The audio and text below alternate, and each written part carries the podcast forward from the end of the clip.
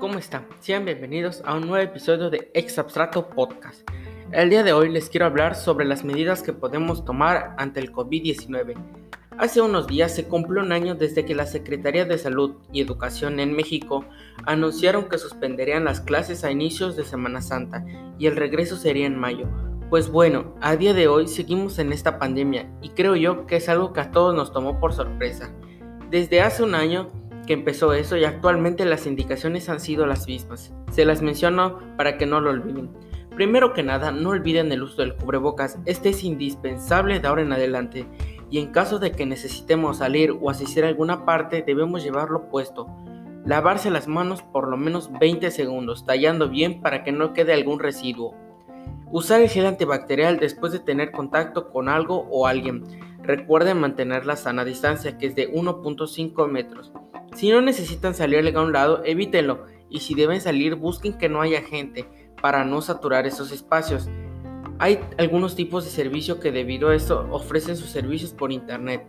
Otra recomendación es desinfectar la compra del supermercado al llegar a casa. El mismo caso para las prendas que usemos. No tocarse el rostro, nariz, boca y ojos con las manos sucias. Evitar saludar de mano, beso o abrazo. Evitar hacer reuniones o fiestas. En caso de que presentes los síntomas del COVID-19 que son fiebre, tos, dificultad para respirar, manténgase salvo en casa.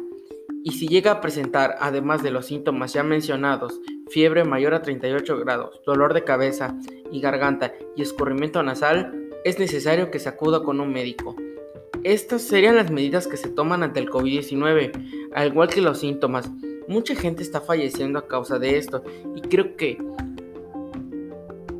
nosotros como sociedad debemos unirnos para que el país se pueda estabilizar y así la economía, los trabajos, etcétera, regrese poco a poco a la nueva normalidad, porque una cosa es segura, a como estábamos antes en donde podíamos salir a la calle sin usar un cubrebocas o ir a grandes fiestas, hoy es algo imposible que suceda de nuevo.